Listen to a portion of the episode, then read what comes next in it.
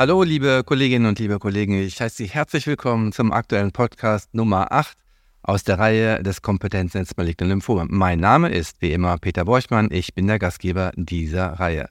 Das Thema heute lautet Studienlandschaft Hämatologie. Und mit mir im Studio sind heute die Ärztin Frau Dr. Anne-Sophie Kubasch. Hallo, Anne-Sophie. Ja, hallo Peter. Ich grüße dich aus Leipzig. Und außerdem mein Kollege hier aus Köln, Dr. Paul Bröckelmann. Hallo Paul. Hallo Peter, hallo Anne. Ich freue mich dabei zu sein. Zunächst möchte ich Ihnen, liebe Zuhörerinnen und Zuhörer, die beiden kurz vorstellen. Anne-Sophie ist Mitglied der Leitgruppe der deutschen MDS-Studiengruppe sowie im European Myelodysplastic Neoplasms Cooperative Group. Sie koordinierte am Uniklinikum Leipzig einige transnationale klinische Studien und darunter insbesondere sogenannte IITs, also Studien, die von deren Akademikern selber initiiert wurden und sie befasst sich mit neuen digitalen Tools und mit Endpunkten, welche zukünftig zusätzlich in klinischen Studien implementiert werden könnten. Paul Bröckelmann ist langjähriger Studienarzt der Deutschen Hodgkin Studiengruppe, hat zahlreiche Studien selber durchgeführt bereits und publiziert. Sein klinischer Schwerpunkt ist noch etwas breiter, interessiert sich für maligne Lymphome mit dem Fokus auf das Hodgkin-Lymphom, aber auch insbesondere mit dem Nebenwirkungsmanagement von Immuncheckpoint-Inhibitoren. Wissenschaftlich hat er ein äh, großes Interesse an der Entwicklung innovativer immuntherapeutischer Behandlungsansätze von Lymphomen in klinische Studien, also translational tätig, allerdings auch auf der Laborseite als Postdoc am Max-Planck-Institut für Biologie des Alterns in Köln, wo er an immuntherapeutischen Vulnerabilitäten maligner Lymphome forscht. Beiden kommt in diesem Podcast eine ganz besondere Rolle zu. Sie moderieren gemeinsam gleich eine Diskussion, eine Podiumsdiskussion zum Thema klinische Studien, Studiendurchführung. Und diese Podiumsdiskussion wird dann äh, diese Folge des Podcasts werden. Anne-Sophie, ich fange mal mit dir an. Klinische Studien, das klingt trocken und ist doch eigentlich unser Alltag. Dafür gibt es Unikliniken. Warum und in welcher Form muss das Thema diskutiert werden? Ja, Peter, das Thema Studien und Studiendurchführung wird bei der Fortbildungsveranstaltung Hämatologie im Wandel am 22. und 23. September in Frankfurt natürlich eine ganz zentrale Rolle spielen. Wichtig zu sagen, veranstaltet und getragen wird diese Fortbildung von den beiden hämatologischen Kompetenznetzen, nämlich einmal dem Kompetenznetz akute und chronische Leukämien und auf der anderen Seite dem Kompetenznetz maligne Lymphome sowie natürlich den unter ihrem Dach zusammengeschlossenen hämatologischen Studiengruppen. Abrunden wird den ersten Tag am Abend eine Podiumsdiskussion, die ich gemeinsam mit Paul moderieren darf, bei der erfahrene Studienleiterinnen der akademischen Studiengruppen über die besonderen strukturellen, aber auch finanziellen Herausforderungen bei der Durchführung von akademischen klinischen Studien in Deutschland diskutieren werden. Abgerundet wird das Ganze durch einen Vertreter der Ethikkommission, der natürlich da nochmal seinen ganz besonderen Standpunkt und seinen Blick auf unsere Regularien und Hürden in Deutschland ausführlich darstellen wird. Anne-Sophie, werden wir neben den Vertretern der akademischen Studiengruppen auch zum Beispiel Vertreter der Industrie dabei haben und weitere Teilnehmer? Absolut, das ist uns auch ganz wichtig. Neben den bereits genannten Teilnehmern werden wir auch relevante Industrievertreter dabei haben, die auch zu Wort kommen werden und die natürlich auch nochmal ihre Sicht der Dinge auf Deutschland darlegen werden. Wie ist der Einstieg in den deutschen Markt? Wie einfach ist es hier auch pharmainitiierte Studien durchzuführen und welche Hürden sieht man hier? Was sorgt vielleicht dafür, dass man sich gar nicht mehr für Deutschland entscheidet? All das werden wir diskutieren gemeinsam. Paul, nun zu dir. Was interessiert dich an dem Thema besonders und was hast du dir vorgenommen? Womit wirst du die Gäste in dieser Runde befragen? Ja, ich glaube, es ist ein ganz, ganz wichtiges Thema, was uns alle im Alltag sehr herausfordert. Wir wissen von den Studiendurchführungen, dass es dort immer mehr Hürden gibt, ähm, sei es bürokratisch, sei es finanziell, sei es durch Personalmangel und dass eben die Durchführung vor allen Dingen von akademischen Studien als IITs zunehmend erschwert wird durch unsichere Finanzierungen, fehlenden Zugang vielleicht auch zu innovativen Substanzen. Und das ist ein Thema, was ich persönlich sehr, sehr wichtig finde und wo ich glaube, dass es ein Ziel dieser Podiumsdiskussion sein kann, eben hier Hürden klar zu benennen und auch Lösungsansätze aufzuzeigen, wie wir eben als deutscher hämatologischer Standort weiterhin innovative akademische Studien durchführen können, vor allen Dingen auch Konzeptstudien durchführen können. Und das ist etwas, wo wir, glaube ich, mit dieser hochkarätig besetzten Diskussionsrunde eine spannende Diskussion haben werden können. Danke, Paul. Anne-Sophie, aus deiner Sicht möchtest du noch was hinzufügen? Ja, ich würde mich dem Paul sehr gern anschließen und freue mich auch besonders auf diese Frage. Wir alle wissen, die Bürokratie in Deutschland nimmt eher zu, was klinische Studien angeht. Auf der anderen Seite ist es eher so, dass die finanziellen Mittel niedriger werden. Immer mehr Studienpersonal entscheidet sich vielleicht auch gegen einen Weg am Universitätsklinikum und wir haben natürlich das Problem, weniger Funding zu haben. Gleichzeitig höhere Bürokratien, was heißt auch höheren personellen Aufwand. Am Ende dieser Strecke stehen vielleicht weniger Patientenanschlüsse, weil wir es einfach personell und finanziell gar nicht mehr stemmen können. Und hier würde ich schon mich besonders auf die Frage freuen, wie können wir weiter kompetitiv in Deutschland handeln? Wie können wir dafür sorgen, dass wir relevante IITs wirklich in Deutschland durchführen und alle relevanten Stakeholder davon überzeugen, dass man sich nicht immer wieder fürs Ausland oder die USA entscheidet, sondern dass wir weiterhin als Deutschland als Standort attraktiv sind. Und ich denke, das sollten wir an diesem Abend mal ausführlich beleuchten. Ich danke euch beiden. Das wird sicherlich eine sehr spannende Diskussion, eine sehr wichtige Diskussion für uns alle und am Ende für unsere PatientInnen. Ich wünsche euch viel Freude und natürlich auch viel Erfolg bei der Diskussion. Für uns, das darf ich auch sagen, für mich ein besonderes Ereignis, weil es die erste Folge dann in unserer KML-Podcast-Reihe sein wird, die dann wirklich live und von großer Runde übertragen wird. Deswegen von meiner Seite an dieser Stelle schon mal herzlichen Dank und viel Spaß dabei.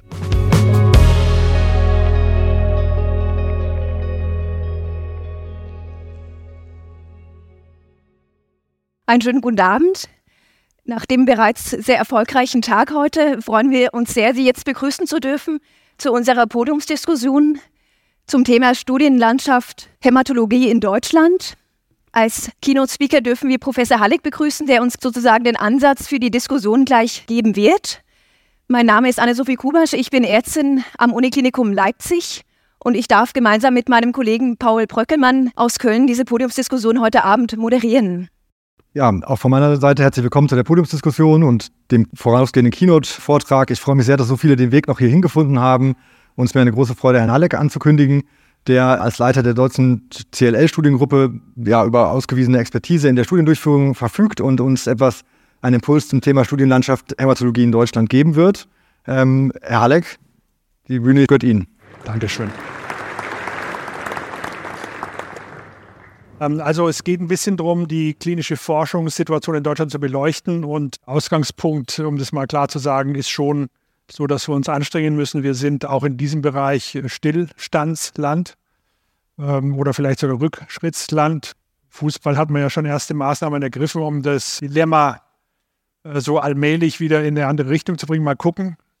Aber der Trainer war ja immerhin auch schon mal in Leipzig, von daher äh, geht es vielleicht in die richtige Richtung. Er war aber auch schon in München, da ging es nicht in die richtige Richtung. Mal schauen.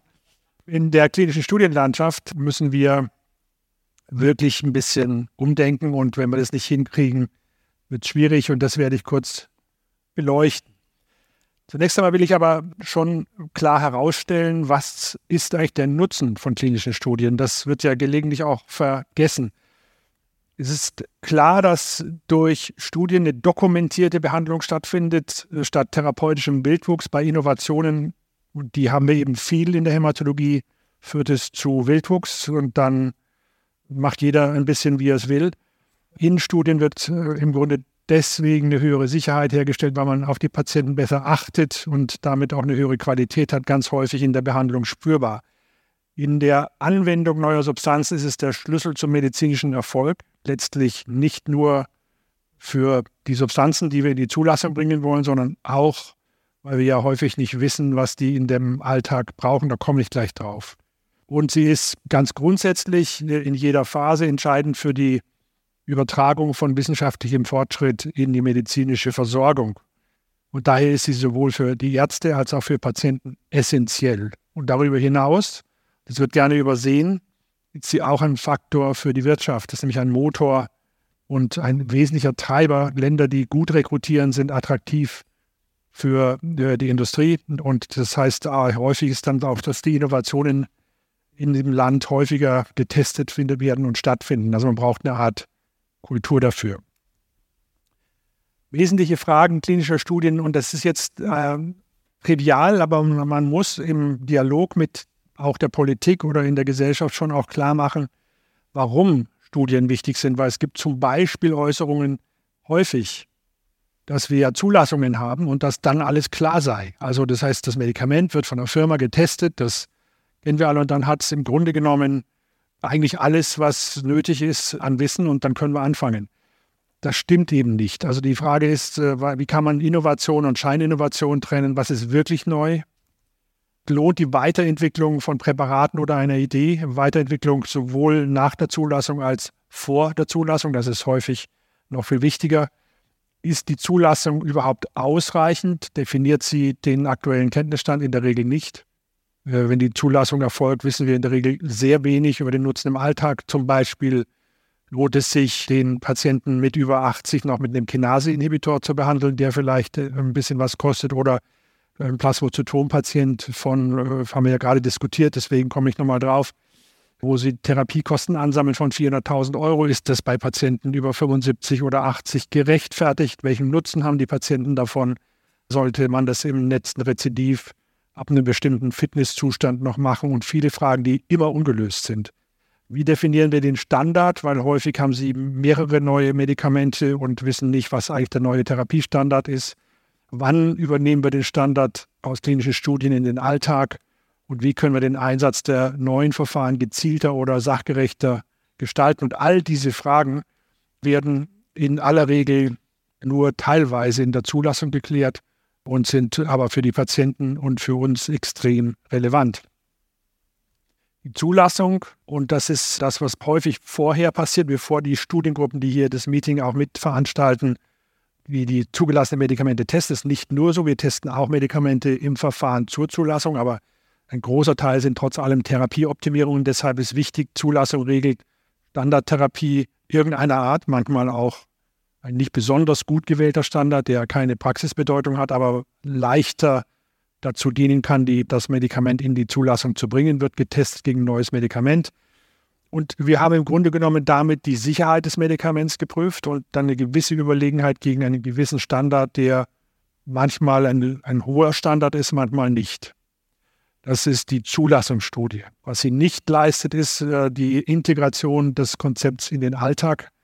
Keinen Langzeit-Follow-up. Häufig werden die Studien beendet, nachdem die Fragestellung der Zulassungsstudie vorbei ist und äh, sicher auch viele andere Fragen nicht, wie zum Beispiel diese.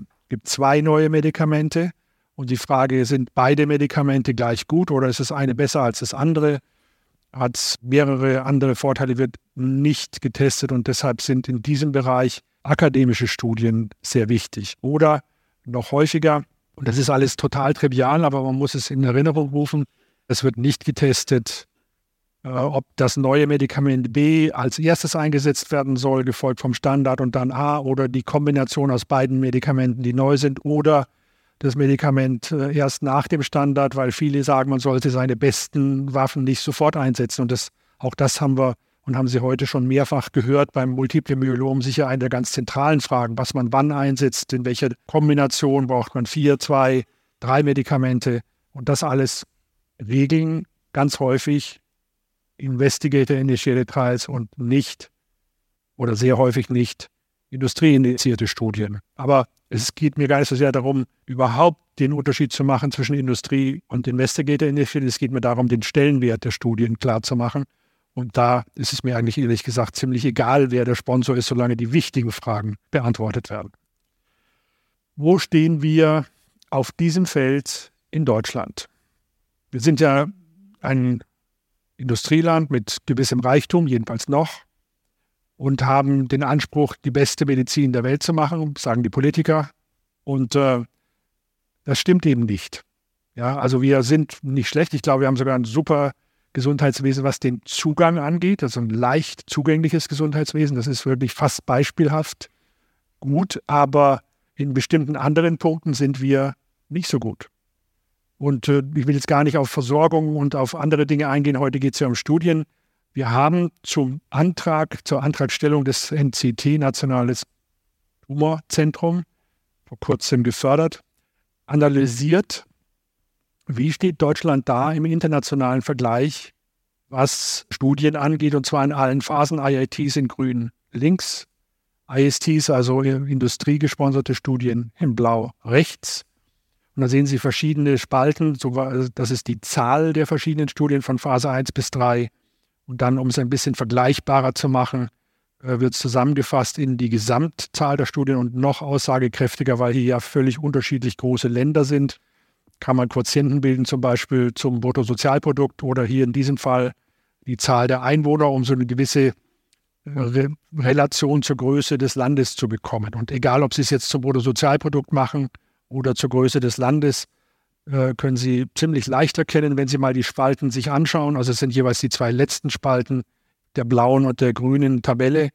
Mit 2,9 äh, IITs pro Million Einwohner sind wir unten am Tabellenende ja, der industrialisierten Nationen, also Nachbarn wie Belgien, Österreich oder auch Länder wie Kanada, Dänemark, Frankreich und so, alle vor uns. Wir reden gar nicht von den USA, wo sehr viel Innovation stattfindet und der Quotient günstig ist. In China ist er geringer, weil es ein Riesenland ist und deswegen durch die Milliarde Bevölkerung im Prinzip der Quotient kleiner wird, aber die Zahl der Studien ist eindrucksvoll dort.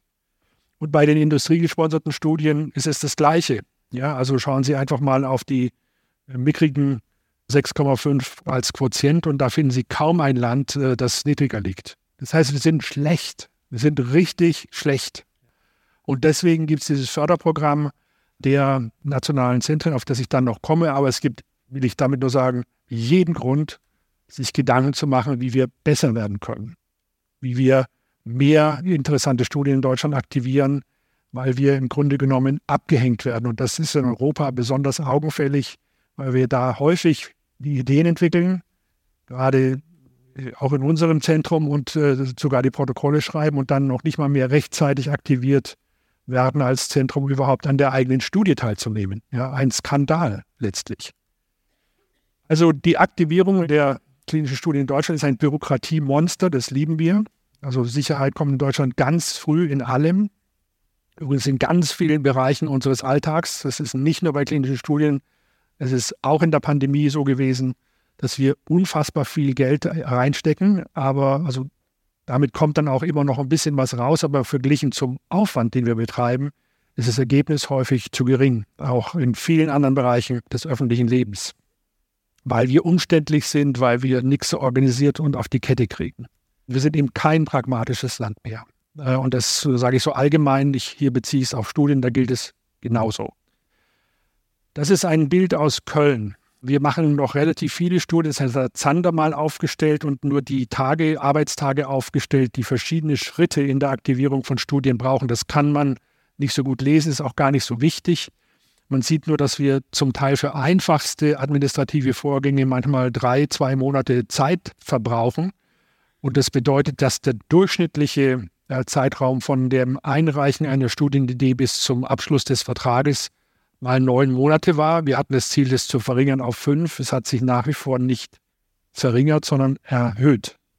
Obwohl wir im Vertragsmanagement schon schneller geworden sind in bestimmten Bereichen der Drittmittelverwaltung, aber die Vertragsabschlüsse haben sich erhöht, weil die Rüsten bei uns knapp geworden sind. Das ist jetzt wirklich eine wirklich plausible Entschuldigung. Das ist so, die strengen sich schon an, aber sind so komplexe Verträge geworden, dass wir da arbeiten müssen. Ich zeige Ihnen nachher gleich Lösungen. Aber es geht eben zu langsam. Ja, und wir verlieren dadurch Ideen und Protokolle. Man soll nicht klagen, sondern Lösungen präsentieren. Ich habe in verschiedenen Papieren mitgewirkt und äh, sagte es ja, also das Problem schildere ich nicht erst seit heute, aber es ist eher schlechter geworden.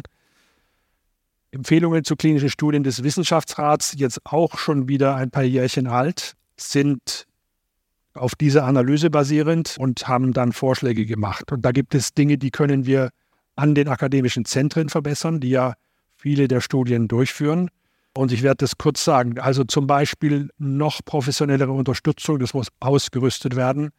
Entwicklung und Förderung und Langzeitanstellung von qualifiziertem Personal, Ärztinnen wie Pflege, wie Therapeuten, also in allen Bereichen der Medizin eine einheitliche professionelle Qualifikation, die in der Regel nicht stattfindet. Das ist sehr dem einzelnen Zentrum überlassen. Die qualitätsgesicherte Herstellung eigener Prüfpräparate äh, nach GMP. Da gibt es einen Riesenunterschied zu Ländern wie USA. Also jetzt auch nicht unbedingt ein Billigland, aber dort ist es erlaubt und gewünscht, habe ich mir vor kurzem von Experten sagen lassen, dass man erste Präparate für Biologicals manchmal auch Chemicals für, sagen wir mal, eine Million äh, einfach mal herstellt und die erste Studie machen kann damit. Wenn das einigermaßen clinical grade ist, dann müssen bestimmte Sicherheitsvorkehrungen sein, aber nicht so viele. Das ist bei uns undenkbar. Die Auflagen für eine erste Testung mit der ersten Substanz hat eine so extrem hohe Sicherheitsanforderung, dass die Herstellung solcher Substanzen in Deutschland extrem aufwendig und teuer ist. Viel teurer, ein Vielfaches teurer in der Regel. Dann geeignete IT-Strukturen, höhere Anerkennung, das ist vielleicht der wichtigste Punkt noch nebenbei, dass wir die Forschungsleistung in klinischen Studien nicht so als eine Art Freizeitjob diskreditieren, der im akademischen Leben manchmal ist, sondern als eine große eigenständige klinische Forschungsleistung, die auch akademisch in jeder Hinsicht Anerkennung verdient. Das ist ein Punkt, den wir oft selbst in zumindest unserem Fach noch erleben, dass man da abwertende Bemerkungen bekommt. Das ist nicht gerechtfertigt. Das ist genau umgekehrt. Gute klinische Experimente sind langfristig angelegte, die extrem gut durchdacht sein müssen und die den allerhöchsten Stellenwert haben sollten im akademischen Leben. Wir brauchen eine bessere Patientenorientierung. Also ich glaube schon, dass es wichtig ist, vor Beginn jedes klinischen Protokolls zu fragen, was nützt es dem Patienten? Das bedeutet, dass man die Patienten und deren Vertretungen frühzeitig einbindet. Das wird kommen. Das wird inzwischen auch von den Drittmittelgebern stark gefordert. Wir haben das damals 2018 dringend empfohlen. Außerdem, dass wir die wissenschaftliche Kompetenz von Patientinnen, Vertreterinnen und Vertretern fördern. Auch das hat begonnen. Es wird eine Patientenakademie geben im NCT. Stärkung der Kommunikationsfähigkeit klinisch Forschender. Wir müssen natürlich, wir meine ich jetzt diejenigen wie mich selbst, die klinische Studien durchführen möchten, den Patienten genau erklären, was wir damit vorhaben, um die Zwecke der klinischen Forschung zu kommunizieren. Also Dinge, die man im Grunde genommen einfach machen kann und die jetzt auch begonnen haben. Begonnen haben sie auch im NCT, ich habe das schon erwähnt. Das zentrale, die zentrale Mission des NCT ist die Durchführung von klinischen Studien in Deutschland und zwar unter Einbeziehung aller onkologischen Spitzenzentren. Das wird langsam entwickelt werden, sind momentan die Standorte, die hier stehen. Und der entscheidende Punkt soll sein, das translationale Gap von der präklinischen Entwicklung, also ich sage mal aus den Forschungsverbünden wie Sonderforschungsbereich, Exzellenzcluster, DKTK oder universitäre Forschung oder Forschung am DKFZ in die Praxis zu übertragen und damit die frühe Phase der klinischen Entwicklung äh, zu verbessern. Ja, und zwar integriert in die bestehenden Cancer Centers, aber vernetzt mit der gesamten deutschen Onkologie, mit Synergien, äh, die letzten Endes als ein NCT uns wieder konkurrenzfähig machen. Das Ziel wird sein, dass wir am Ende von fünf bis zehn Jahren wieder mithalten können als ein NCT aus all diesen Standorten mit den großen amerikanischen Zentren, also den größten wie MD Anderson oder Dana-Farber. Also ein konkretes Programm, das hoffentlich Mitnahmeeffekte hat für die gesamte Onkologie, ich würde sagen auch hoffentlich für die gesamte Medizin. Es gibt außerdem ein, ich sage mal, Wunschszenario, für das wir uns, glaube ich, einsetzen müssen. Wenn man das idealerweise hätte und viele Länder haben begonnen, das so zu regeln, dann würde man sich zur Aktivierung klinischer Studien doch Folgendes vorstellen. Mit einer einzigen Stelle, einem einzigen Punkt wird alles geregelt, was man braucht, um eine Studie zu aktivieren und die Forschung zu machen. Das heißt, eine einzige kompetente Stelle, das ist, sind zwei wichtige Worte, eine einzige kompetente Stelle für die Registrierung der Studie, die Prüfung des Vertrags, das Ethikvotum, den Datenschutz, arzneimittelrechtliche Sicherheitsprüfung, Strahlenschutz. Eine Stelle, ein Amt und nicht föderale Regulation mit widersprüchlichen Aussagen, gegenteiligen Empfehlungen von bestimmten Ethikkommissionen oder den Datenschützern zu einem bestimmten Protokoll mit der Folge, dass acht, zehn, zwölf, 24 Monate ins Land gehen, indem man das alles abgearbeitet hat und anschließend mit 80 unterschiedlichen Stellennamen. Übrigens zum Datenschutz haben die kirchlichen Krankenhausträger in Deutschland eigene Datenschutzregeln, weil die Kirchen vom Datenschutz ausgenommen sind. Weiß gar nicht, ob es mit dem Beichtgeheimnis noch zu tun hat oder nicht, aber auf jeden Fall hat es in dem Raum eine andere Wirkung. Es ist kein Scherz leider. Und das heißt, da gibt es unterschiedlichste Auffassungen zu dem Datenschutzthema, die natürlich jetzt nicht den Datenschutz verbessern, sondern nur die Bürokratie erhöhen. Das ist ja nicht zu irgendwas nütze, es erhöht nur den bürokratischen Aufwand. Das muss zusammengeführt werden. Alle Prozesse in dieser Hinsicht, von denen ich jetzt spreche, digital durchgeführt werden, ohne Papier. Einheitliche Musterverträge, das würde auch in Köln das Vertragswesen deutlich vereinfachen und natürlich an jedem anderen Standort. Und das gibt eine Entwicklung in diese Richtung. Die bayerischen Zentren haben mit dem äh, Verband der forschenden Arzneimittelhersteller einen Mustervertrag erstellt. Wir haben schon begonnen, Ähnliches zu machen, ähm, auch in unserem CU ABCD. Und das wird möglicherweise im NCT gibt es sogar sicher einen Mustervertrag, auf den sich alle festlegen. Also einen Vertrag und die Umlaufzeit bis zum Bescheid aus dieser einzelnen Kompetenzstelle in einem Monat. Und wahrscheinlich am wichtigsten, weil das Ganze muss ja unterlegt und politisch auch gestaltet werden, dass wir in der Gesellschaft ein Verständnis erarbeiten, und das ist unsere Aufgabe, dies so zu kommunizieren, dass klinische Forschung eine Chance ist für die Patienten und für die Wirtschaft und keine Bedrohung der Patientensicherheit, sondern im Gegenteil eine Erhöhung der Patientensicherheit, weil wir dokumentiert und damit kontrolliert behandeln und damit auch transparent sind. Also es ist natürlich so, dass neue Substanzen Nebenwirkungen machen können, die man vorher nicht weiß. Aber genau deshalb ist es ja so wichtig, dass man es beobachtet und nicht irgendwie einfach nur so gibt. Zum Beispiel die teuren Medikamente dem 85-Jährigen, obwohl die Medikamente im Durchschnitt der, bei jungen Patienten getestet werden. Das war mein kurzer, mein kurzer Impuls für die Diskussion.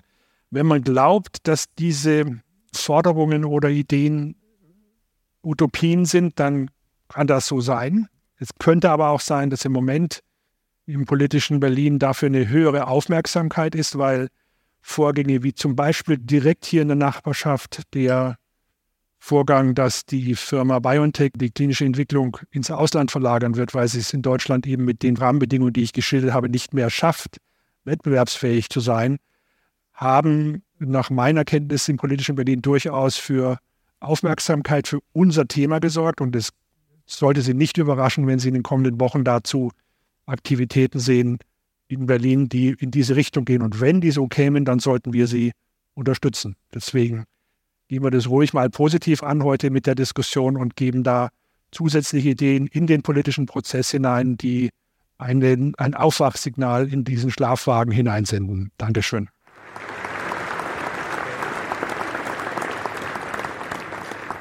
Herr Professor Hallig, erstmal herzlichen Dank für diesen großen Einstieg, für diesen ersten Impulsvortrag. Und wir möchten die Chance gerne nutzen, jetzt alle einzuladen zu unserer Diskussion. Ganz wichtig, auch das Publikum soll anbezogen werden. Also alle, die Fragen haben oder gerne ein Statement abgeben möchten, bitte die Hand heben. Wir kommen mit dem Mikrofon direkt zu Ihnen.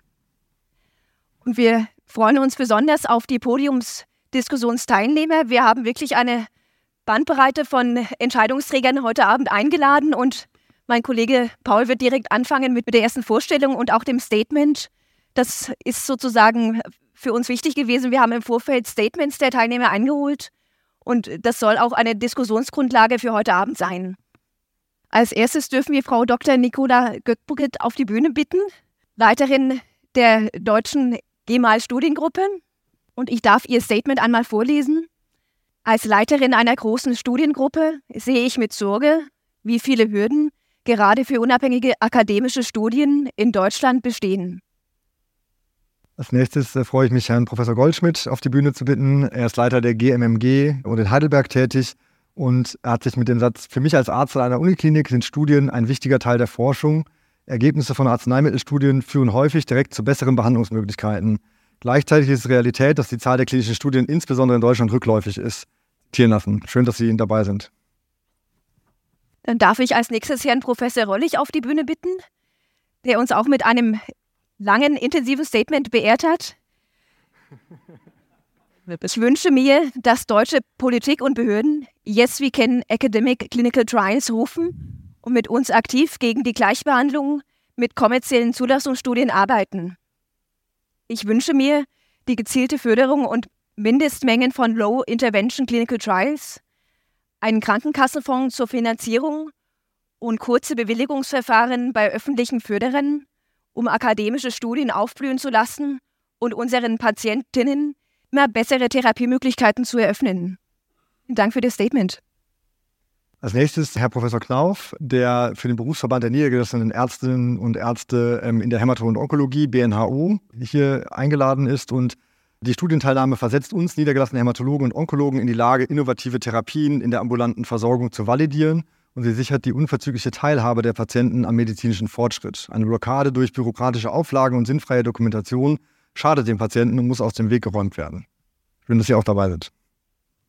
Als nächstes dürfen wir Herrn Professor Andreas Hochhaus auf die Bühne bitten, Vorsitzender der DGAO sowie der deutschen CML-Studiengruppe. Sein Statement Die hervorragende Tradition kooperativer akademischer Studien in Deutschland ist durch Überregulierung und Bürokratisierung massiv gefährdet. Die DGHO setzt sich für eine Rückkehr zur Vernunft bei gleichzeitiger Gewährleistung der Patientensicherheit ein. Nächstes Herrn Hader, der als Vorsitzender der Ethikkommission sowohl der Landeskammer, der Landesärztekammer Hessen als auch der äh, Medizinischen Fakultät der Universität Frankfurt eingeladen ist. Und ich freue mich wirklich sehr, dass Sie dabei sind und dabei sein können. Für die Ethikkommission bedeutet die Einführung der Clinical Trial Regulations und des TITIS-Portals einen tiefen Einschnitt in ihre vorherige Autonomie bei der Bewertung von Nutzen und Risiko einer klinischen Prüfung, als auch bei der Bewertung der Qualifikation beteiligter Studienzentren. Das kann aber auch dazu führen, dass Ethikkommissionen ihre methodische Expertise weiter schärfen um auf Augenhöhe mit den behördlichen Partnern agieren zu können. Als nächstes darf ich Herrn Professor Uwe Platzbecker auf die Bühne bitten, Leiter der deutschen MDS-Studiengruppe sowie der europäischen MDS-Gruppe namens EMSCO. Sein Statement für heute Abend. Für die Ethikkommissionen und insbesondere die universitären Sponsoren bedeutet CITES eine große administrative Herausforderung. Und damit möchten wir die Diskussion gerne eröffnen. Ja, vielen Dank. Vielleicht gibt es auch von einem von Ihnen aus der Runde schon einen dringenden Kommentar in Bezug auf das, was Herr Halleck uns als Impulsvortrag geliefert hat. Herr Röllig? Ich fand die One-Stop-Shop-Idee eine gute. ähm, ich glaube, das ist wahrscheinlich, rennen Sie mit der Idee offene Türen ein bei uns Klinikern, die klinische Studien machen wollen. Ich denke vielleicht ein Aspekt noch, den ich ergänzen würde. Wir haben in der Vergangenheit viel darüber diskutiert, ob die Vielfalt, die wir zum Beispiel was die Ethikkommission anbelangt, ob das ein Segen oder ein Fluch ist. Und ähm, ich denke, wenn wir eine Stelle haben, die das für alle Studien entscheiden wird oder soll, dann wäre sozusagen eine Korrektivoption, eine, eine Widerspruchs- oder eine Ausgleichsfunktion im Falle, dass eine kontroverse Entscheidung gefallen ist, sicherlich wichtig, damit man nicht so was Diktatorisches hat. Aber ansonsten finde ich die Idee sehr gut. Herr Professor Hochhaus? Ja, Michael, ich fand besonders interessant, dass du von dem Window of Opportunity gesprochen hast, dass wir jetzt wirklich eine Chance haben, mit der Politik ins Gespräch zu kommen. Ich empfinde das genauso. Wir sind in der DGU auch mit beiden Ministerien, die für uns relevant sind, im engen Austausch und sehen, besonders bei Herrn Lauterbach, nach Covid oder während Covid hat er ja mehrfach betont, dass Deutschland mehr Evidenz braucht.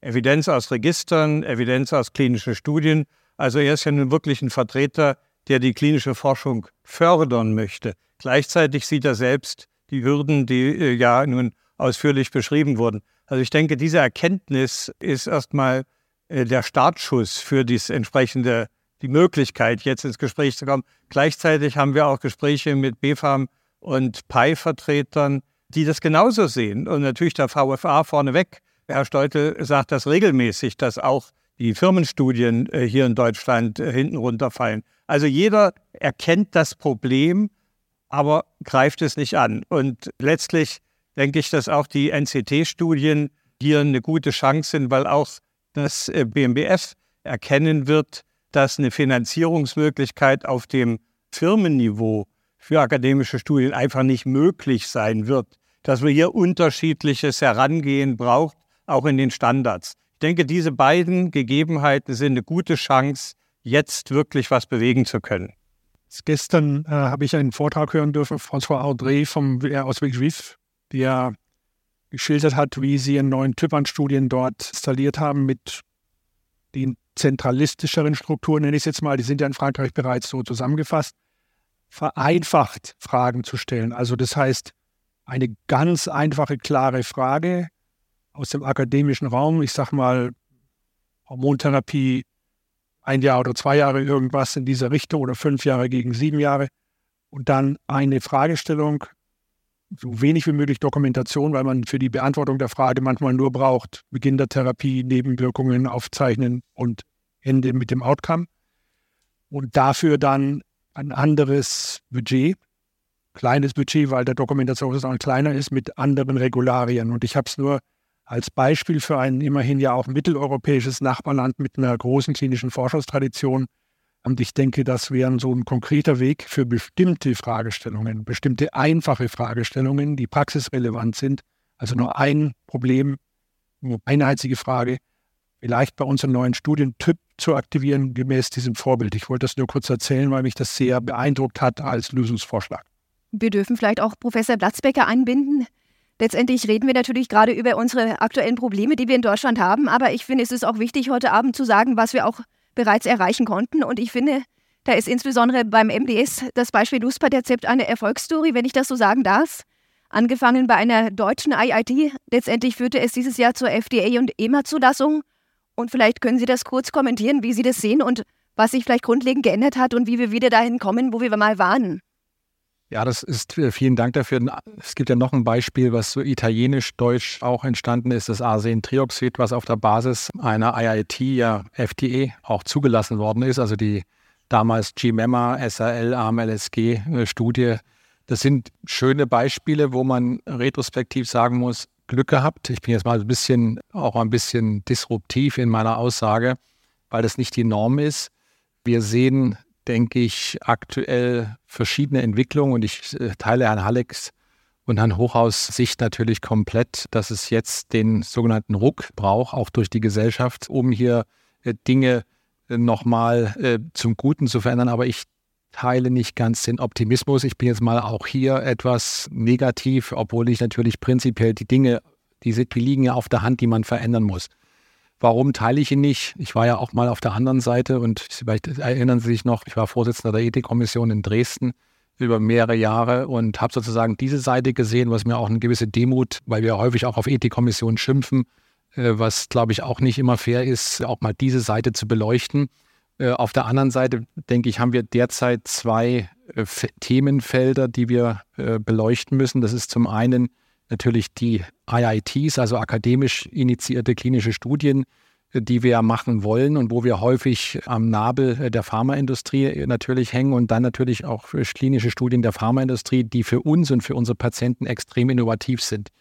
Beide unterliegen gleichen Rechten und gleichen Pflichten, aber sind komplett unterschiedlich finanziell auch ausgestattet. Das ist natürlich im, im, im klinischen Alltag auch eine Herausforderung, weil wir nicht äh, über ein Backoffice von 100 Mitarbeitern verfügen, die sich mit Ethikkommissionen und mit anderen Dingen beschäftigen. Also Sie merken jetzt, ich komme hier gerade so ein bisschen ins Große, aber das sind so ein bisschen die Themen und wenn wir die wirklich anpacken wollen, auch jetzt EU-Direktive 2014, es hat neun oder wie viele Jahre hat es gedauert? Sieben, genau. Also das ist das Niveau, dass wir eine Direktive beschließen 2014 und sieben Jahre später eine zum Teil dysfunktionale, ich hoffe, Sie geben mir ein bisschen recht, System haben, wo teilweise auch das Reporting und so weiter unklar ist. Da braucht es wirklich einen großen Wurf. Den wünsche ich mir, aber der geht nur mit allen Beteiligten. Ja, da hat sich tapfer zusammengerissen. Deswegen würde ich Ihnen gerne das Wort erteilen. Ich jetzt hier nicht als der ideelle Gesamtbürokrat gewissermaßen in der, in der Runde dastehe. Aber ich, äh, also erstes muss ich sagen, den Thesen von Herrn Handeck stimme ich auch zu. Es ist auch kein Wunder, der Arbeitskreis der Medizinischen Ethikkommission hat ja einen Vorsitzenden, der auch Hämato-Onkologe ist zum Beispiel. Und es gibt in jeder Ethikkommission genug Onkologen, die die Anliegen und besonders auch die methodischen Besonderheiten dieser Studien, glaube ich, klar erkennen. Vielleicht ist Ihnen auch aufgefallen, dass eigentlich inhaltlich bei den Studien immer sehr, sehr wenig an kritischen Rückfragen und vielleicht irgendwie, sagen wir mal, Torpedierungen oder so etwas auftaucht. Also seitens der IT-Kommission. Ein Punkt ist der One-Stop-Shop, den haben wir ja jetzt eigentlich, zumindest was das Genehmigungsverfahren betrifft. Und das, was ich ja auch gesagt habe, ist, die Ethikkommission sind da eingenordet worden, ganz, ganz brutal, muss man auch sagen, zum Teil. Das heißt, wir sitzen zusammen mit der Behörde und die Entscheidung wird auch von der Behörde autorisiert. Also gibt es eigentlich jetzt keine Sonderrouten mehr, auch von vielen Ethikkommissionen, sondern es ist immer nur eine einzige. Diese eine einzige muss allerdings auch dann alle Prüfzentren genehmigen, dass es dort vielleicht noch nicht die hundertprozentige Abstimmung gibt in der Frage der Bemessungsgrundlage. Das mag sein, aber auch hier hat sich im letzten Jahr doch ein erhebliches Umdenken breit gemacht. Also früher hieß es noch, na ja, wir wollen irgendwie doch den Prüfer und den Stellvertreter erhalten. Da ist der Arbeitskreis abgerückt. Inzwischen ist es doch so, dass man sagt, im Regelfall eben dann doch nur einen einzigen Prüfer. Und über die Ausgestaltung der Fortbildungsnachweise, denke ich, wird man weiter sprechen. Man muss über einen Punkt sprechen, den ich auch nicht einsehen mag. Ich halte es auch für vollkommen unethisch, dass man Patienten, die ganz andere Sorgen haben, etwa 50-seitige Konvolute vorlegt, in denen sie über alles Mögliche aufgeklärt werden. Das ist ein Gegensatz auch natürlich oder der Anspruch derer, die in diesen Kommissionen behördliche Ansichten vertreten. Das sind Juristen. Und der, ich will nicht sagen Kampf, aber diese Auseinandersetzung muss ausgefochten werden. Und da brauchen wir, ich stehe ja als Kliniker in der Kommission, natürlich auch die Unterstützung der Öffentlichkeit, der Stakeholder dabei. Da hoffe ich auch drauf, weil das ist sicherlich noch nicht ganz Klar, es gab die Idee dazu, jetzt demnächst doch mit Informationen, mit ICFs zu arbeiten, die quasi eine Summary haben am Anfang und dann, wie Sie das kennen, aus den meisten inzwischen Gebrauchsanweisungen auch dann irgendeine andere Form von vertiefter Information, die gerne jeder haben kann und die juristisch wasserfest ist. Also insoweit One-Stop-Shop sehe ich auf dem besten Weg, was klinische Prüfungen betrifft. Berufsrechtliche Dinge, das ist ein anderes Thema, weil da kommt natürlich doch die volle Kraft der föderalen unterschiedlichen Ansichten, auch der jeweiligen Träger der Ethikkommission zum Tragen. Es gab weitere Meldungen, unter anderem von Herrn Ja, die Zustandsbeschreibung, da können wir, glaube ich, alle zustimmen. Wir stehen auf einem Abstiegsplatz, das muss sich ändern. Jetzt waren Lösungen ja angefordert. Wie komme ich da raus? Da ist es sinnvoll, nicht nur mit dem Finger auf andere zu deuten, sondern vielleicht auch sich selber an die Nase zu fassen. Ich habe nicht umsonst in meiner Stellungnahme von der sinnfreien Dokumentation gesprochen. Es wird meines Erachtens viel zu viel dokumentiert, was überhaupt keinen Wissenszuwachs mehr garantieren kann. Die zweite Sache ist die Umstellen von papiergestützter Dokumentation auf selbstverständlich computergestützte Dokumentation. Die dritte Sache ist die, die Erweiterung des Potenzials für die Patientenrekrutierung. Und da stehe ich nun hier als Vertreter der niedergelassenen Hämatologen und Onkologen, weil wir haben die Patienten eben auch um eine Zahl zu nennen, wir rechnen etwa mit einer halben Million Patienten pro Quartal, die sich in einer hämatologisch-onkologischen Schwerpunktpraxis in Deutschland vorstellen, regelhaft. Da kann man sich mal vorstellen, was für ein Studienpotenzial hier vorliegt. Und dann kommen wir an den kritischen Punkt, an dem wir niemals vorbeikommen werden. Das ist die Frage der Finanzierung. Und da haben wir jetzt das Problem, dass die gesetzlichen Krankenkassen genauso wie die Privatversicherungen bislang vehement den Standpunkt vertreten haben, sie sind nicht für die Finanzierung von Forschung zuständig. Dafür sind andere zuständig. Insofern muss man da einen Konsens finden. Angesprochen worden war die Schaffung eines gemeinsamen Fonds, der auch von den Krankenversicherungen mitgespeist wird. Und das wird möglicherweise akzeptiert werden, wenn man noch mehr das Bewusstsein stärkt, dass die Patienten durch die Teilnahme an Studien profitieren und eben nicht ihre Sicherheit gefährdet wird. Ein Thema auch in Deutschland sicherlich, dass Patienten nicht von der Niederlassung in die Uniklinik überwiesen werden. Das heißt, Patienten zum Teil gar nicht die Chance haben, in klinische Studien angeschlossen zu werden. Deswegen auch eine Idee, die Niederlassung besser einzubeziehen, auch was klinische Studienrekrutierung angeht. Der Wille ist da. Na, und meine Frage dazu, welche Ideen oder Vorschläge hätten Sie denn, um die Niederlassung besser ein zu binden oder welche Hürden sollte man nehmen, um das Ganze zu stärken, auch in der Niederlassung? Also zum einen, eine, eine Praxis kann natürlich jetzt nicht an 15, 20 Studien in der Hämatologie, Onkologie gleichzeitig teilnehmen. Es wird sicherlich Praxen geben, die einen Schwerpunkt setzen. Haben wir ja bei uns hier in Frankfurt genauso. Da hat man drei, vier Entitäten, aber die kann man dann verlässlich bedienen, um mal dieses Wort zu benutzen.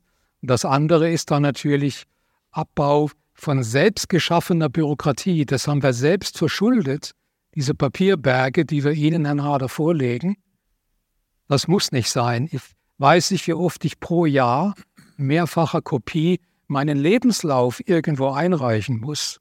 Ich hatte bei einem AEO-Symposium den Vorschlag gemacht, warum wird nicht ein Register aufgestellt, in dem die Prüfzentren niedergelegt sind mit allen Prüfärztinnen und Ärzten, mit den Unterlagen. Und aus diesem Register elektronisch geführt kann dann eine pharmazeutische Firma, kann eine akademische Institution per Mausklick gucken, wer käme vielleicht für mich in Frage, kann dann anfragen, bist du bereit, da mitzumachen? Dann hat man das und da sind die Unterlagen hinterlegt. Dann kann man einmal im Jahr eine Abfrage machen. Das ist wie bei einer, wie bei einer Mitgliedschaft, beispielsweise bei der EBMT oder bei anderen Organisationen. Da läuft es ja genauso. Warum kann ich das nicht machen im Bereich der Ethikkommissionen? Natürlich scheiden Kolleginnen und Kollegen aus, aber andere kommen dazu. Mhm. Aber dann hat man die Dinge elektronisch abgespeichert, da muss ich nichts mehr ausdrucken. Frau Birkwood, vielleicht wollen Sie da direkt zu kommentieren? Oder? Ja, ich wollte unbedingt kommentieren. Wir haben uns ja sehr bemüht, von der GMMG die Niedergelassenen einzubeziehen und zu unseren besten Zeiten an 25 Praxen in der GMMG aktiv und haben signifikant zu dem Erfolg der Rekrutierung der Patienten beigetragen. Wenn ich jetzt aber zurückgucke, wie groß der Aufwand gewonnen worden ist und äh, dass wir in beiden Therapiearmen jetzt gegenwärtig eine Substanz haben, die eben experimentell ist und keinen Standardarm mehr haben, ist das zurückgeschrumpft auf fünf große Praxen, die das überhaupt noch schaffen können. Und ganz persönlich wollte ich das doch anbringen, weil ich auch lange in der Ethikkommission bin. Mit der Bürokratie ist sehr, sehr kritisch, weil das heute genannt worden ist, die Patientenaufklärung. 28 Seiten, Punktgröße 8 zu lesen. Und äh, Kollege Hoffmann in Mannheim hat auf dem Esch präsentiert, es gibt eine Studie, man hat die Seite 28 geschrieben, alles Quatsch. Gehen Sie ins Internet und ähm, melden Sie sich, dass Sie eine neue Aufklärung kriegen. Sieben Prozent der Patienten haben das auf Seite 28 gefunden in dieser kleinen Situation. 91 Prozent haben hinten unterschrieben und gesagt, alles fein. Da sieht man eigentlich, wie grotesk das eigentlich ist. Und nicht böse sein, wenn ich mit unserer Ethikkommission dann rede, kommt das dann letztendlich, das ist eine amerikanische Studie, das muss ich dann wieder vertreten, das ist amerikanisches Recht und deshalb müssen 15 Seiten auch nochmal Rechtsaufklärung über Schnupfen und sonst was sein. Also meine positive Sache heute Abend ist, ähm, es ist weiterhin das Ziel, mit den Niedergelassenen zusammenzuarbeiten, zu rekrutieren, Möglichkeiten zu schaffen, welchen Teil können sie wie realisieren. Ich sehe trotzdem Probleme wie, ich nehme mal das ganz konkret, diese Patientenaufklärung. Seit 15 Jahren ist das Problem bekannt, was wir nicht gelöst haben. Und als Optimist sage ich, wir sollten unbedingt diese Situation, die im Augenblick ist, dass auch die Regierung das erkennt, dass wir hier auf der akademischen Seite heute sitzen, wo ich sehr froh bin, auf der anderen Seite aber auch die Industrie ziemlich aufgeregt im Augenblick reagiert, weil Studienergebnisse auch nicht akzeptiert werden und nicht ganz klar ist, wie wir das der äh, GBA-Situation, dem IQWIC auch ähm, meiner Ansicht nach auf eine Basis bringen, die realistisch ist. Also die IQWIC-Anforderungen für ein Register zum Beispiel sind ähnlich einer klinischen Studie. Und da ist schon mal zu fragen, geht das überhaupt? Professor Uchaus, ja. Wir haben zwei Punkte. Erst, erst Entschuldigung, ganz kurz. Frau Göckwirth hat uns sich gemeldet und ich würde gerne einmal die Perspektive. Kein Problem. Ich, ich, ich habe zwei Aspekte. Einmal unterstütze ich natürlich vollkommen die Forderung, dass wir nicht unsinnige Dokumentation machen.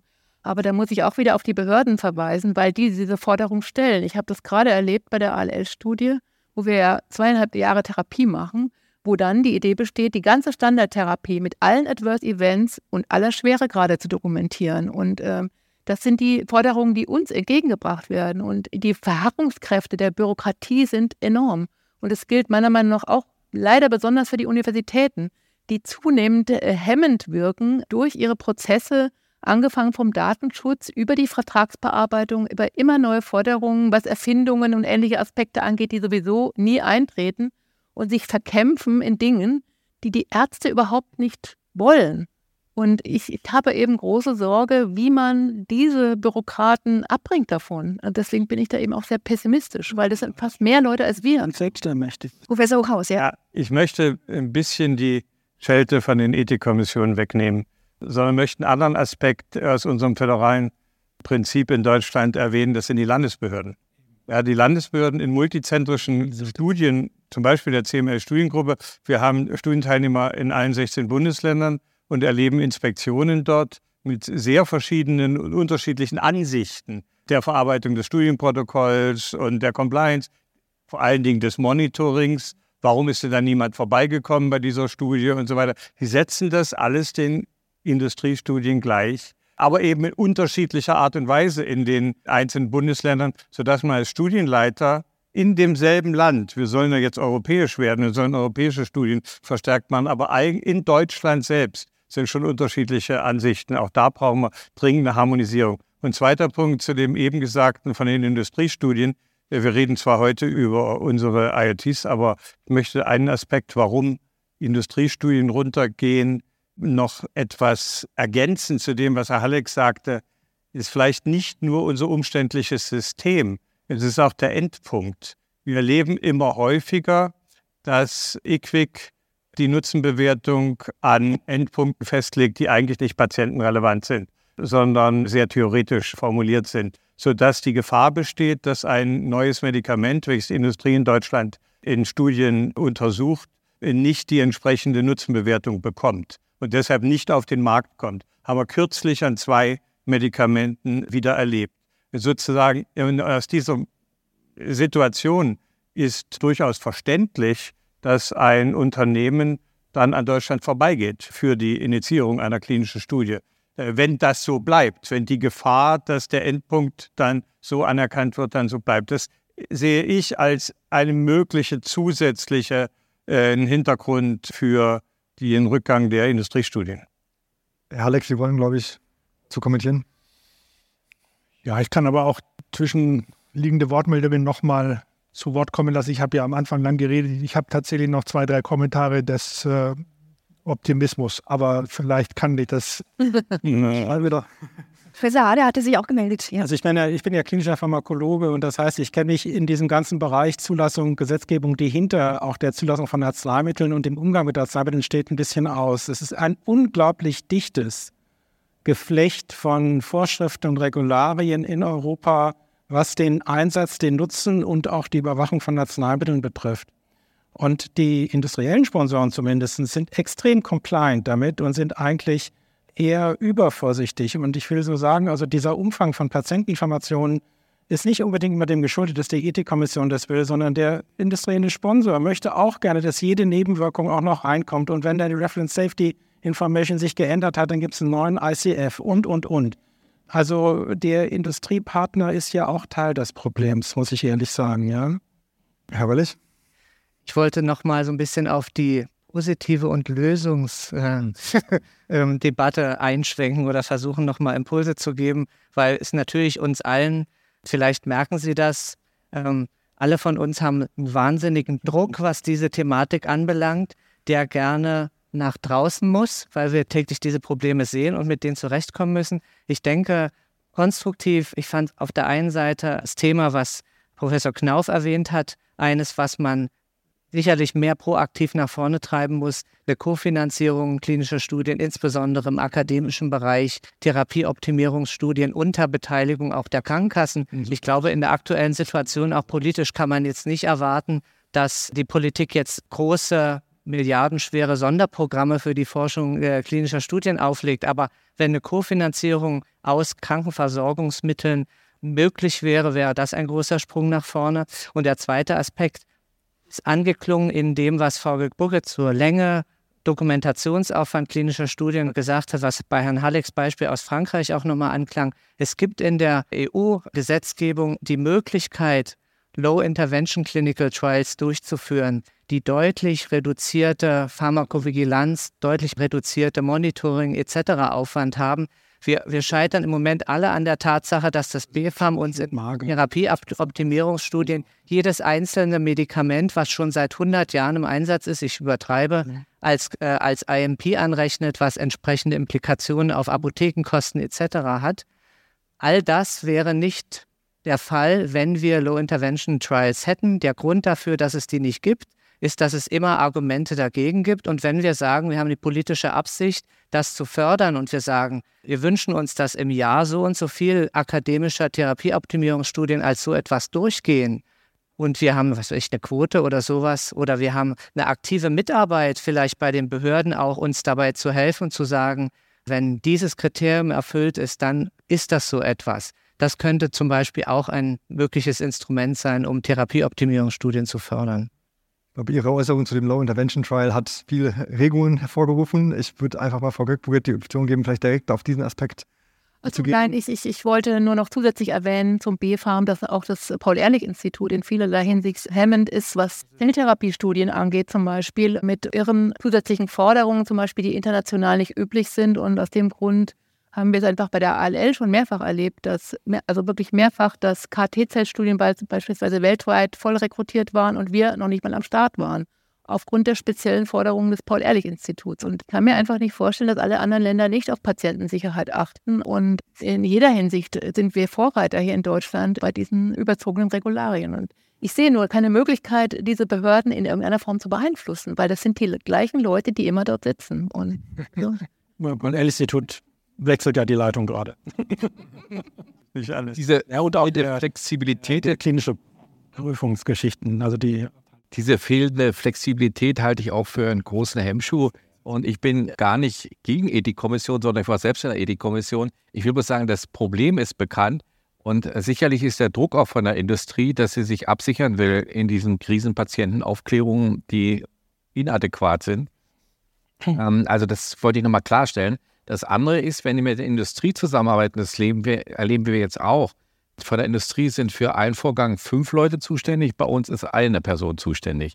Und das dann adäquat in qualitativ hochwertiger Arbeit zu leisten, ist uns manchmal, fällt es sehr, sehr schwer. Und aus persönlicher Situation kann ich auch sagen, dass Firmen da ganz unterschiedlich aufgestellt sind. Manche haben Leute, die eine gewisse Realitätsnähe haben und in anderen Firmen ist es auch ein bürokratischer Apparat, der sehr, sehr groß ist und den wir als IIT gar nicht auf gleicher Augenhöhe immer bedienen können. Ich bin wird outgesourced. Ich habe noch Wortmeldung von Professor Knauf und Professor Gatzbecker. Ich möchte, bin von Berufswegen und auch ansonsten Optimist. Und meinen Optimismus habe ich nicht verloren. Deshalb versuche ich jetzt in die Zukunft zu gucken. Wie können wir denn den Karren, der im Dreck festgefahren zu sein scheint, wieder mobil machen? Das eine ist, glaube ich, in der gesellschaftlichen Diskussion zusammen mit den Politikern, es scheint ja jetzt hier eine positive Grundstimmung beim BMG zu geben, einfach nochmal klarzumachen, dass die Teilnahme und die Durchführung an klinischen Studien von hohem gesellschaftlichem Wert ist, dass hier eine Wertschätzung entsteht und über diese Wertschätzung dann eigentlich die Versicherungen und die Krankenkassen ja im Grunde genommen aufgefordert sich fühlen sollten, das natürlich auch zu unterstützen, zumal auch in eigenem Interesse. Wenn ich mir überlege, ich gebe momentan einer Patientin mit Myelom einmal die Woche eine subkutane Spritze, das ist einmal die Woche 18.000 Euro. Ich weiß aber nicht, ob das besser oder schlechter ist als vielleicht eine KT-Zelltherapie. Das muss ja im Interesse des Kostenträger auch sein, das mal rauszufinden. Da sieht man schon mal in Anbetracht der Tatsache, in welchen Preis liegen wir uns bewegen mit den neuen Medikamenten, dass es im Interesse der Krankenkassen und Versicherer sein muss, dass nach der Zulassung Studien durchgeführt werden. Und das ist vielleicht auch wichtig für unsere Diskussion, dass wir unterscheiden zwischen äh, klinischen Studien vor der Zulassung eines Medikaments, da herrschen sicherlich ganz andere Kautelen, als klinische Studien nach Zulassung eines Medikaments bis hin dann zu Langzeitbeobachtungen, wo ich nochmal nur sagen kann, wir im Rahmen der niedergelassenen Hämatologen, Onkologen, wir hätten die Daten, wir müssen nur selber daran arbeiten, diesen Schatz zu heben. Genau, vielleicht im Sinne der vorgeschrittenen Zeit zunächst Herr Platzbecker und dann Herr Hader. Ja, ich mache es auch ganz, ganz, ich würde nochmal verstärken, wir brauchen neue Modelle zwischen niedergelassenen und universitären slash akademischen Einrichtungen, wo jede, also wo die Interessen und Gemengenlage jeder Seite gesehen wird und ich denke auch, lieber mal die Angst, Patienten wegnehmen oder ähnliche Sachen, ich spreche es jetzt mal ganz transparent an.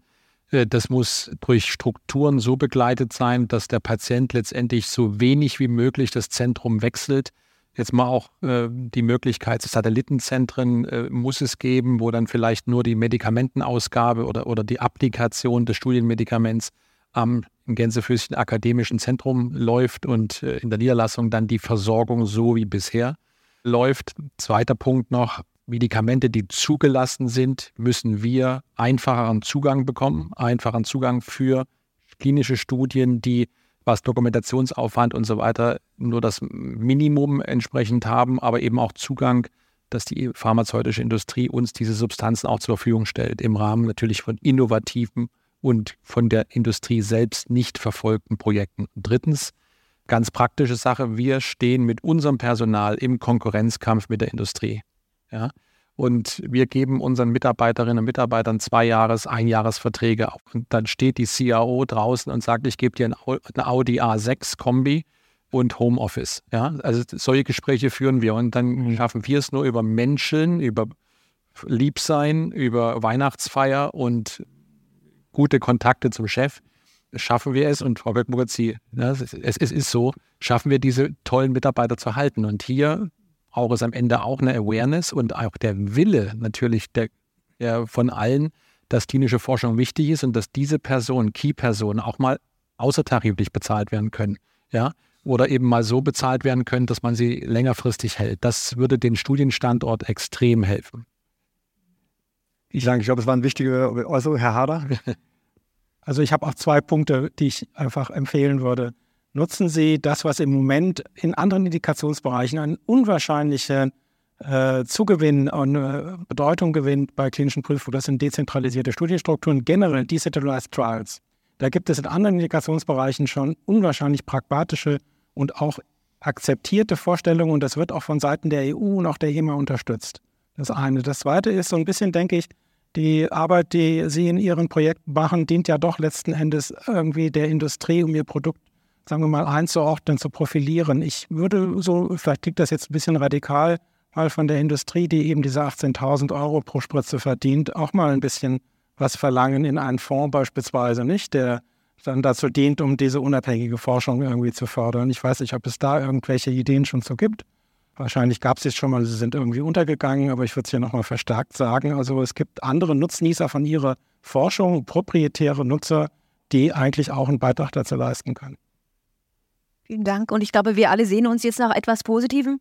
Umso mehr freue ich mich, wenn Professor Halleck jetzt noch etwas Positives sagen würde. Also ich will jetzt nicht unbedingt das Schlusswort haben, aber ich fand, äh, wie ich schon sagte, dass ich anfangs genug geredet habe und wollte dann nicht ständig äh, intervenieren. Ähm, und tatsächlich will ich ein bisschen Mut machen, indem ich Punkte aufgreife. Also der erste Punkt ist ja die Behörden. Äh, Paul-Ehrlich-Institut wurde genannt und weiter. Und ich denke schon, wenn man da jetzt grundsätzlich eine Innovationskultur etablieren will, kann es sein, dass man das nochmal ordnet und dass am Ende äh, man äh, sagen muss, muss je nach Fragestellung auch nicht jede einzelne Kleinigkeit getestet werden, solange die Patientensicherheit nicht massiv gefährdet ist. Das ist aber zu vermeiden natürlich. Man muss auch hier an der Stelle, das will ich kurz sagen, verstehen, dass nach dem Zwischenfall der Studie in London das Paul-Ehrlich-Institut mit Biologika einfach ähm, auch fast verständlicherweise sehr vorsichtig geworden ist und da seitdem die konservativste Haltung aller europäischen Behörden hat in bestimmten Indikationsbereichen. Aber das kann ja nicht ein Dauerzustand bleiben. Und am Ende, für viele der Probleme kann es schon sein, dass aufgrund des Gestaltungswillens der Gesetzgeber eingreifen muss. Also jetzt nicht, man kann hier lange diskutieren, wie es schön wäre, aber wenn das Parlament, der Gesetzgeber und die Regierung also hoheitlich sagt, das muss sich so und so ändern, vereinfacht werden, ich glaube, das hätte eine gewisse Chance, dass es sich wirklich verbessert. Denn sonst reden wir auch in genau einem Jahr über den gleichen Sachverhalt. Dann will ich einen Punkt, und da, da habe ich Hoffnung, dass das jetzt kommt, auch in diesen fundamentalen Fragen, die wir gerade diskutiert haben. Der nächste Punkt ist, was, glaube ich, vergessen wird. Wir tun immer so, dass die akademischen Studien leiden und die Industrie hat da freie Fahrt oder so. Das stimmt ja nicht. Bürokratien, große Bürokratien haben eine massive Nebenwirkung. Sie unterstützen Monopole. Es ist ja schon lange nicht mehr so, dass eine kleine Biotechnologiefirma irgendwo was eine Idee bis zur Phase 3 bringt, weil die Budgets, die man braucht, durch den bürokratischen Dokumentationsaufwand sind so gigantisch geworden, ja, dass im Prinzip nur noch ganz wenige Firmen überhaupt das äh, Kapital aufbringen, um solche Studien zu machen. Das heißt, man muss auch mal in Erinnerung rufen, dass große, schwerfällige Bürokratien einen Kernmechanismus haben in der klinischen Forschung, nämlich dass sie Monopole unterstützen und dass wir in bestimmten Bereichen unserer Medizin, und zwar der gesamten Medizin, abhängig sind von diesen Monopolen, weil wir eben nicht schaffen, große Fragestellungen so ohne weiteres mal durchzubringen. Und diesen Zusammenhang gilt es aufzudecken, weil dann wird man vielleicht von selber mal wieder drauf kommen, dass man auch für die kleine deutsche, europäische, französische Biotech-Firma die Chance haben muss, ein Produkt mindestens mal bis Phase 2 zu bringen. Und das gilt sowohl für akademische Forschung als auch für die pharmazeutische in den kleinen Firmen. Nächster Punkt, und wir haben dringende Notwendigkeit, komme ich zum nächsten Punkt, warum ich glaube, dass es jetzt eine Chance hat. Schauen Sie mal hier gegenüber, das Interkontinental, eines der strahlenden Hotels Frankfurts, ist immer noch zu. Ja? Wir haben ein wirtschaftliches Problem mit einer kompletten Veränderung und sehen außerdem, dass die Automobilindustrie mit großer Wahrscheinlichkeit Antriebsformen verändern wird, was Arbeitsplätze kostet. Und wir sehen es am Rückgang unseres Bruttosozialprodukts, das erste Mal seit Jahrzehnten. Das wird die Denke verändern. Und deswegen sehe ich eine gewisse Chance, wenn wir mal aufwachen, dass wir uns ein bisschen anstrengen müssen, sonst werden wir Innenstädte erleben, die runtergehen, Hotels, die leer stehen, Wirtschaft, die runtergeht. Und das hat begonnen. Ja? Und ich glaube, der Druck ist noch nicht groß genug. Wenn wir da keine Innovationen schaffen in dem Bereich, wo wir es noch können, und ich halte die Lebenswissenschaften mit ihren Anwendungen für einen der wenigen rohstoffarmen Bereiche der Wirtschaft überhaupt, wir noch Potenzial haben, in kürzester Zeit wieder nach vorne zu kommen, vielleicht auch in die Weltspitze zu kommen. Und das muss man gestalten. Und deswegen bin ich nicht ganz so pessimistisch, weil das hat neben mir als relativ schlichtem Kliniker auch der eine oder andere Politiker kapiert. Und da müssen wir ansetzen und sagen, das ist Wirtschaftspolitik. Also Bürokratieabbau ist Wirtschaftspolitik. Dann noch ein Punkt zu den Studien mit, den, mit der Dokumentation. Ich glaube, der neue ich sage mal, Typus, den ich gestern gelernt habe, das halte ich für absolut attraktiv. Eine Studie, maximales Budget eine Million. Und dann wird halt das dokumentiert, was man braucht für eine einfache Fragestellung. Denn, das wollte ich noch anfügen, die haben analysiert, dass in diesen Studien zu wesentlichen akademisch relevanten oder medizinisch relevanten Fragestellungen 90 Prozent der erhobenen Daten niemals gebraucht werden. Dann zu dem Thema der Dauerstellen, das ist ja ein Punkt. Das wird jetzt nicht in allen Bereichen so sein. Die NCTs haben genau deshalb ein Budget für die Einrichtung von Dauerstellen im Bereich der klinischen Forschung, dass die nicht permanent unter Rechtfertigungs- und Wiederfinanzierungsdruck stehen, sodass man auch mal stabil ein kleines Team einstellen kann, das klinische Forschung betreibt. Also auch hier wird konkret an der zu Recht beklagten Ursache angegangen, noch nicht für alle Zentren, aber zumindest die, die im NCT mitarbeiten. Also das ist ein Mechanismus, der das sicher bessern wird. Also ein paar Dinge, die, die, von denen ich glaube, da tut sich gerade was und wir müssen es halt kraftvoll unterstützen und nicht klagen, dass es schlecht ist, sondern dafür sorgen, dass es besser hat. Ich würde gerne was ganz Pragmatisches noch was anfügen wollen. Michael, du hast gesagt, was Dokumentationssituation ist. Wir arbeiten ganz konkret an einer Studie. 120 PFS-Daten brauchen wir. Wir haben die Studie dreieinhalb Jahre laufen. Und wir haben 50.000 Queries gestellt. Und man muss sich das mal vorstellen, 50.000 für 120 PFS-Daten, da ist irgendwas faul. Ich wollte es einfach mal loswerden, als wir uns das angeguckt haben und dann mal analysiert haben, was das für Irrsinn ist. Und das ist nicht von uns alleine gestellt, das ist das größte Teil dann über CAO-Fragestellung. Also Botschaft ist nochmal 120 PFS-Stellen gebraucht, wie die FDI, 50, 48.000 Queries gestellt. Wahnsinn. Auch noch eine kleine Anmerkung zu den äh, Förderinstitutionen. Ich glaube, da ist auch noch Spielraum für Verbesserung, gerade was die Genehmigungsverfahren angeht. Also wenn es bei Practice Changing Trials ungefähr zwei, drei Jahre dauert, bis es überhaupt das Geld vor Ort ankommt, das ist natürlich manches nicht mehr Practice Changing. Ich hoffe, dass das im NCT-Netzwerk dann, dann äh, geben uns Mühe, aber es gibt ja auch andere Geldgeber, die für Schnelligkeit nicht gerade berühmt sind. Ja, genau. genau. Gibt es denn noch Wortmeldungen aus dem Publikum? Fragen an die Runde Expertinnen und Experten, die dort sitzen. Habe ich mir bis zuletzt noch eine Frage aufgeworfen, die mich persönlich umtreibt als junge Ärztin. Wie kann man es denn schaffen, dass wir auch junge Nachwuchsärzte auch weiter begeistern für die klinische Forschung, für den Einstieg in Forschungsgruppen, für das Schreiben von Protokollen, für die Rekrutierung von Patienten? Wir haben uns kürzlich darüber unterhalten und waren der Meinung, die klinischen Scientist-Programme, die es in Deutschland gibt, sind in der Regel grundlagenwissenschaftlich ausgerichtet, aber haben keinen Fokus auf klinische Studien und auch das wollten wir gerne der Runde einmal zur Abschlussdiskussion geben. Gibt es Lösungsansätze oder Ideen? Also erstmal halte ich es für, für extrem wichtig, dass die Landesärztekammern die klinischen Scientist-Programme überhaupt anerkennen als Weiterbildungszeit. Das ist ja nicht überall der Fall. Das hat die Bundesärztekammer bisher nicht verabschiedet. Etliche, sehr viele Landesärztekammern auf eigener Initiative. Warum ist das so? Weil es innerhalb der Landesärztekammern da keine Einigung äh, drüber gibt, weil die Weiterbildungsleiter in den kommunalen Häusern äh, sagen, warum soll es an der Uni was anderes geben, als es bei uns gibt. Ja, das ist, ein, ist, ist nach wie vor ein Problem, aber eins, was im Lösungsweg ist. Und gleichzeitig, Frau Kursch, so wie Sie es eben gesagt haben, dass selbstverständlich die klinische Forschung genauso äh, forschungswertig ist wie äh, eine Laborforschung. Und das ist aber ein Klima, was in der einzelnen Klinik auch gelebt werden muss. Das muss vom Chef kommen, von den Oberärzten kommen, dass es nicht heißt, du hast die wertvolle Forschung, äh, weil du jetzt mit der Pipette arbeitest, du hast die weniger wertvolle, weil du am Schreibtisch sitzt und Studienprotokolle schreibst. Ja, also das muss beides genauso abgewogen werden. Idealerweise natürlich in der Translation, dass ein Kollege sich auch mit beidem beschäftigen kann, dass er vom Labor auch in direkter Translation auch zur Klinik geht in seiner Karriere.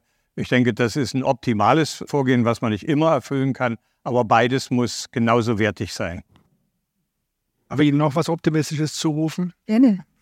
Ich glaube, es ändert sich gerade in der Medizin hin zu datenintensiver Forschung. Und neben der Nasslaborforschung, die Natur der experimentellen, ist das eines der wesentlichen Felder, wo Innovationen passieren. Das wird inzwischen niemand mehr abstreiten. Und ich glaube, in diesem Entwicklungsrahmen wird man klinische Forschung, weil die eben Daten gewinnt, auch völlig neu bewerten. Also ich glaube, ich bin optimistisch, dass da eine Entwicklung stattfindet, die, für die sich alle Anstrengungen lohnen und die auch belohnt werden wird im akademischen Sinne. Sehr gut. Und die im besten Falle auch zur Ausschreibung von neuen Fonds oder klinischen Scientist-Programmen führt, die genau sowas ermöglichen. Ja. Absolut, da bin ich, ich bin da 100% davon überzeugt. Mhm. Sehr gut. Haben wir diesbezüglich, glaube ich, Konsens. Wir hatten eine sehr, aus meiner Sicht, äh, ja, äh, spannende Diskussion zu vielen Aspekten, die allen hier sehr am Herzen liegt. Ich bedanke mich bei allen, die teilgenommen haben. Und bezüglich des Housekeepings gibt es, glaube ich, nur noch zu sagen, dass es ab 20 Uhr dann Abendessen unten in dem Restaurant gibt. Und ich glaube, alle freuen sich auf den Austausch und morgen dann auf das weitere Programm. Vielen Dank. Danke an alle.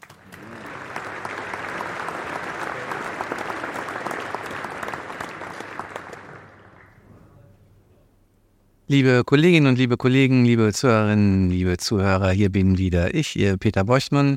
Ich hoffe, es geht Ihnen so wie mir mit dieser Live-Veranstaltung in unserem Podcast ja ein Experiment. Ich fand es gelungen. Wir haben eine interessante Diskussion verfolgt und anders als ich dachte, gehen wir doch relativ optimistisch nach Hause, dass wir zukünftig in Deutschland in der Studienlandschaft neue Möglichkeiten bekommen und anders unterstützt werden. Eine gute Botschaft. Ich hoffe, Ihnen hat es gefallen, so wie mir. Ich freue mich, wenn es Ihnen gefallen hat. Geben Sie uns gerne ein Feedback an podcast.lymphome.de und unterstützen Sie uns mit einer guten Bewertung auf Spotify oder Apple oder wo auch immer Sie uns gehört haben. Das hilft uns sehr.